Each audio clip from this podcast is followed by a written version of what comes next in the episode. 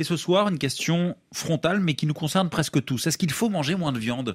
Bonsoir Lucille Gimbert. Bonsoir. Question dans l'air du temps depuis des mois, des années, mais qui s'impose désormais dans la lutte contre le changement climatique. Oui, si les Français euh, réduisaient de moitié leur consommation de viande, eh bien cela permettrait d'atteindre les objectifs climatiques que s'est fixé le pays en ce qui concerne l'agriculture.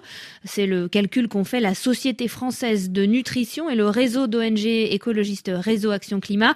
Cela voudrait dire concrètement manger au maximum 450 grammes de viande, toute viande euh, incluse, euh, par semaine. Et les auteurs invitent les autorités françaises à adopter cette recommandation dans leurs guides alimentaires. Mais quel, est le lien exact? Pourquoi manger beaucoup de viande est, est si mauvais pour le climat? Eh bien parce qu'à l'échelle mondiale, l'alimentation pèse pour un tiers des émissions de gaz à effet de serre responsables du réchauffement climatique. Et au sein de l'alimentation, la viande est le premier contributeur pour plusieurs raisons. D'abord à cause des rejets de méthane dans les des vaches, des chèvres et des moutons, mais aussi à cause des terres qu'on déforeste pour ensuite y mettre de l'élevage ou pour faire pousser l'alimentation qui sera destinée au bétail. Mais alors si les Français mangeaient, euh, mettons, moitié moins de viande par semaine, euh, à quoi ressemblerait leur euh, assiette hebdomadaire C'est ce que j'ai demandé à Nicole Darmon, experte en nutrition et santé publique et membre de la Société française de nutrition. Elle a participé à cette étude. De la viande de 3 à 4 fois par semaine, incluant la charcuterie,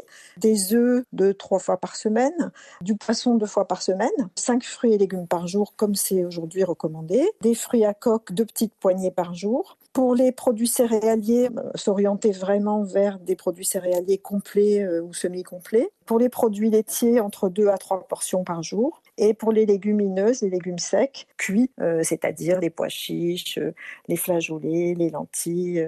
L'idéal, ce serait une petite portion par jour. Vous le voyez, on est assez loin d'un régime végétarien. À l'heure actuelle, Lucille, un Français mange près de 85 kilos de viande chaque année. Ça représente quoi par rapport au reste du monde? Eh bien, c'est deux fois la moyenne mondiale. Alors, euh, certes, c'est dans la moyenne européenne hein, et c'est encore loin des plus de 100 kilos engloutis chaque année par les Nord-Américains. Mais 85 kilos par an, c'est énorme par rapport, euh, par exemple, euh, à la moyenne chinoise et c'est énorme aussi par rapport aux 17 kilos par an et par personne sur le continent africain.